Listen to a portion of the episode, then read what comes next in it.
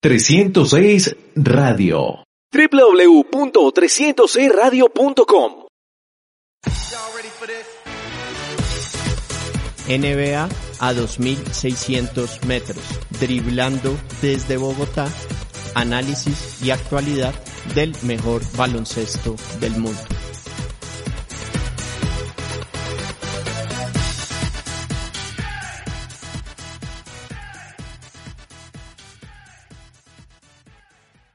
Everybody having fun. Quinn Cook will dribble it across half court. Whoever has the ball, don't throw it away. Always, always want to keep that championship ball. Sometimes the player will just throw it up in the air and lose sight of it. It is over in Orlando. In a year we all thought we wanted to forget. The Lakers give us something to remember forever. Their 17th NBA championship. The Lakers are the world champions.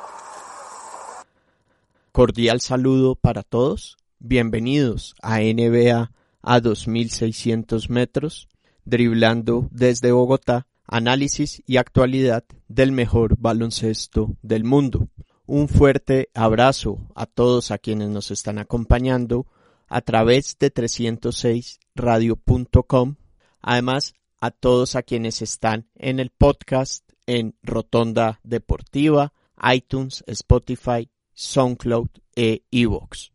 Para esta edición les traeremos un programa en el que vamos a estar hablando de lo que ha sido el título de Los Ángeles Lakers y también estaremos haciendo balances de la temporada 2019-2020. Una temporada que empezó en octubre y que concluyó un año después, todo por lo que se tuvo que hacer una pausa por la pandemia del coronavirus, pero se logró completar la temporada, salió todo muy bien en la burbuja de Orlando, que permitió que se concluyera esta campaña y que ha dejado un nuevo título en la histórica franquicia de Los Ángeles. Los saluda Carlos Amador. Es un gusto estar con todos ustedes. Tendremos también participación de Rod Ávila, Miguel Bonilla, Juan Camilo Vergara y Wilson Centeno. Más adelante tendremos las respectivas colaboraciones de ellos. Les recordamos nuestra cuenta en Twitter, arroba NBA 2600 MTS. También estamos en Facebook.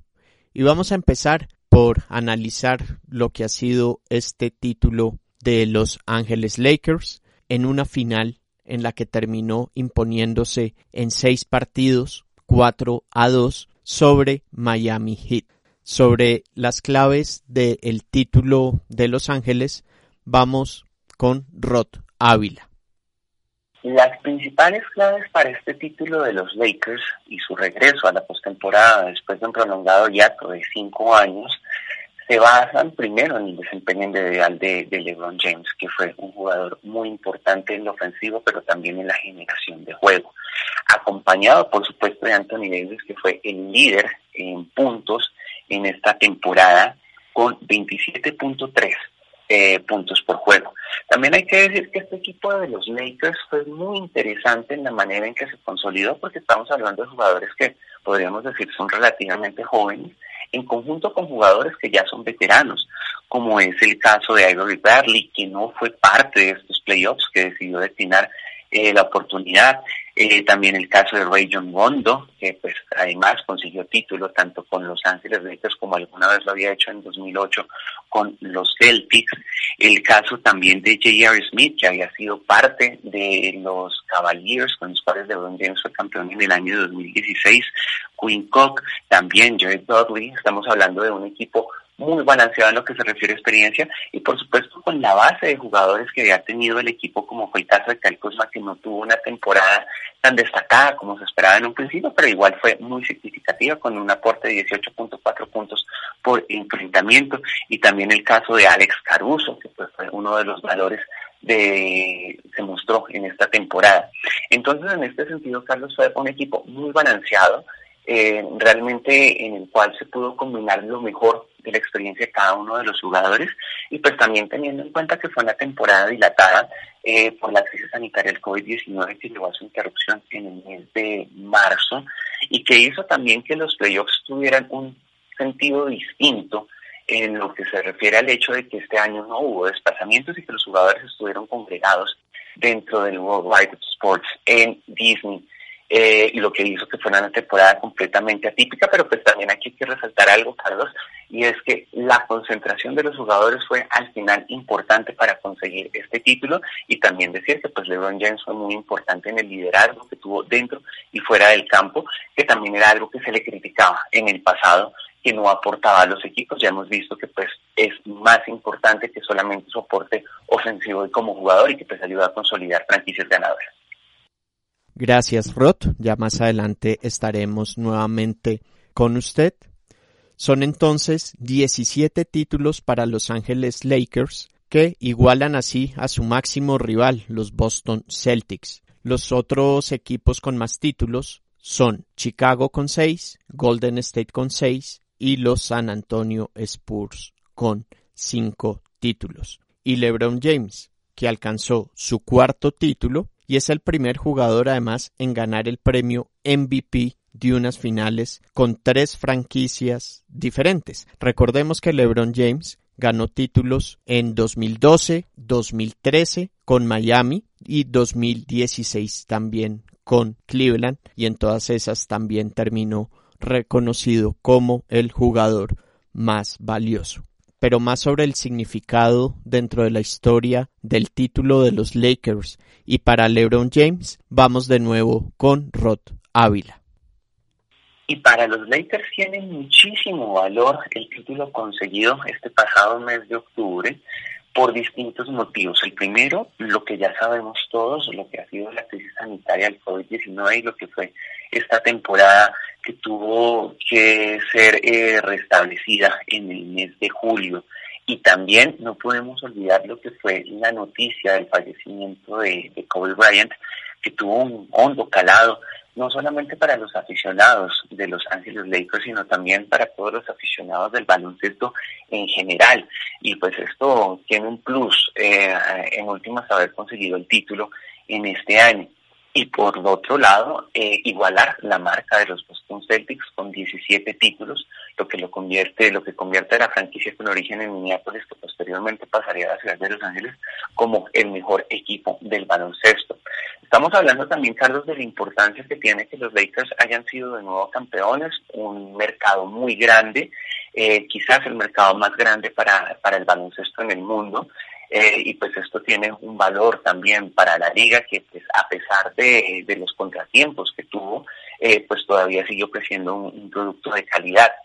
Y ya tenemos que hablar de lo que fue esta final para, para LeBron James. LeBron James, recordemos que salvo lo que fue el título del año pasado de los Toronto Raptors, desde el año 2012 había sido parte de todas las finales de, de la NBA un jugador el cual eh, se, creo que injustamente se le buscan comparaciones con otros jugadores del pasado, eh, cuando claramente es un referente del baloncesto en este siglo y consigue su cuarto anillo de campeonato. Veremos, veremos qué tanto le alcanza qué, tanto le alcanzará el físico y, la organización con la que puede hacer contacto o las organizaciones que puede hacer contacto. En última, LeBron James es un jugador que tiene tantos contactos en la liga eh, que llega a formar equipos campeones, como vimos eh, en este caso, eh, para llegar a seis anillos y con lo cual estaría, creo que muy, muy, muy por encima de, de, de cualquier discusión acerca de su legado porque además consolidaría no solamente lo que son sus triunfos y los equipararía a Michael Jordan,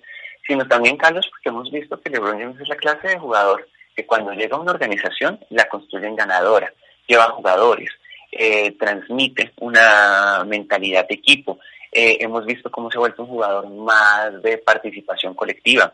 Hemos visto también cómo es un jugador que lidera a los jugadores por fuera del campo. Y creo que esto tiene que tenerse en consideración que cada año va creciendo en otros aspectos distintos a los estrictamente relacionados con el juego. Gracias, Rod. LeBron James, que además, junto con Danny Green, se unieron a John Siley y a Robert Horry como los únicos jugadores en ganar títulos con tres equipos diferentes. LeBron James y Anthony Davis se unieron a Kobe Bryant y a Shaquille O'Neal como los únicos dúos en la historia de los Lakers en promediar 25 o más puntos por partido en una postemporada. LeBron James promedió 27.6, Anthony Davis 27.7. Kobe Bryant y Shaquille O'Neal promediaron, respectivamente, en el año de 2002 26.8 y 36.3. Pero también hablemos del rival de los Lakers en estas finales, ya que ha sido una gran temporada para Miami Heat. Más sobre lo que sucedió con este equipo en esta temporada 2019-2020 y lo que se le puede venir, pasamos al balance de Juan Camilo Vergara. Es, Carlos, un balance absolutamente positivo del Miami Heat en esta temporada 2019-2020.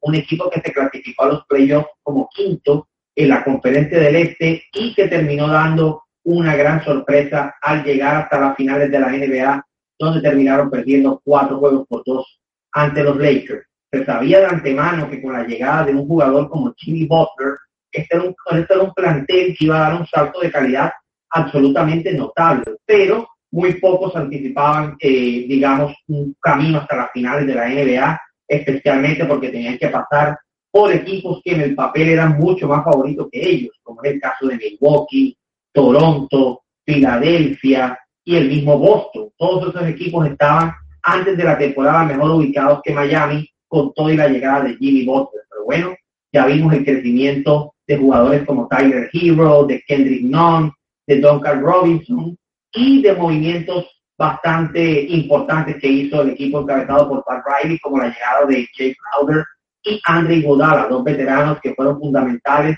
en el camino de los playoffs eh, del equipo de Miami, el equipo dirigido por Eric Spoelstra. Así que me parece que el balance es absolutamente positivo y esta franquicia está muy bien ubicada a lo que es el futuro. Van a tener un gran espacio salarial en la agencia libre del 2021, o sea, luego de la próxima temporada, el equipo va a eh, digamos, muy bien estructurado para ir con los mejores agentes libres. Se habla que Giannis Antetokounmpo es el gran objetivo del equipo en caso de que decida el griego no firmar de vuelta con los Milwaukee Bucks. Así que este es un equipo de Miami que no solo está viviendo un gran presente, sino que de cara al futuro está muy bien armado económicamente y en materia de salarios. Eh, digamos, lo, lo, lo, más pronto que debe resolver ya para, para el inicio de la siguiente temporada, que todavía no tiene fecha, es la situación de Goran Dragic y de Jay Crowder, que son dos de los principales eh, jugadores del equipo, pero que serán agentes libres sin restricción. Así que pueden, digamos, eh, firmar con el equipo que, que les plazca por la mejor oferta. Y bueno, se habla que Miami está interesado en retenerlos a los dos, pero eh, será interesante ver si, si Pat Riley y Eric Spolstra deciden mejor guardar todo ese espacio salarial para si en el 2021 ir eh, posiblemente por un Giannis Antetokounmpo. Entonces, eso es como, digamos, eh, lo más interesante que debe resolver Miami en estos momentos, pero en general el, panorama del equipo con Jimmy Butler, con Bama de Bayo, con Duncan Robinson, Tyler Hero y Kendrick No está muy bien armado y si a esto le sumamos la posible llegada de un agente libre de peso, eh, estamos viendo un equipo que va a ser protagonista de la conferencia del Este por muchos años. Muchísimas gracias a Juan Camilo. Y ahora también es momento de hacer balances del resto de la liga. Y vamos a empezar por la conferencia del oeste. Y para esto Miguel Bonilla nos trae el respectivo balance y lo que se puede esperar para la próxima temporada. Adelante, Miguel. Muy buenas Carlos, un saludo para todos en la mesa de trabajo y para los oyentes. Gracias de nuevo por la invitación al programa. Para realizar un balance general con respecto a lo que fue la conferencia del oeste, lo primero es por supuesto recalcar el valor de Los Ángeles Lakers como los grandes ganadores de esta típica campaña, interrumpida por el brote del COVID-19 a nivel global. Terminaron con la mejor marca de la temporada regular en la conferencia y fueron la segunda mejor en la liga, tan solo por detrás de los Bucks. Por supuesto, luego en la burbuja de Orlando se consolidarían como el equipo más sólido y con una marca de 16 victorias ante 5 derrotas se coronarían campeones en los playoffs. Pero bueno, el análisis más específico de la situación de los Lakers se la dejaría a Rod. Hubo varias sorpresas durante la campaña, para bien y para mal. Una de las más positivas fue la consolidación de los Denver Nuggets como uno de los equipos con las capacidades para pelear por el campeonato. Caerían en las finales de conferencia ante los Lakers luego de dejar en el camino al Jazz y a los Clippers ambos en siete juegos.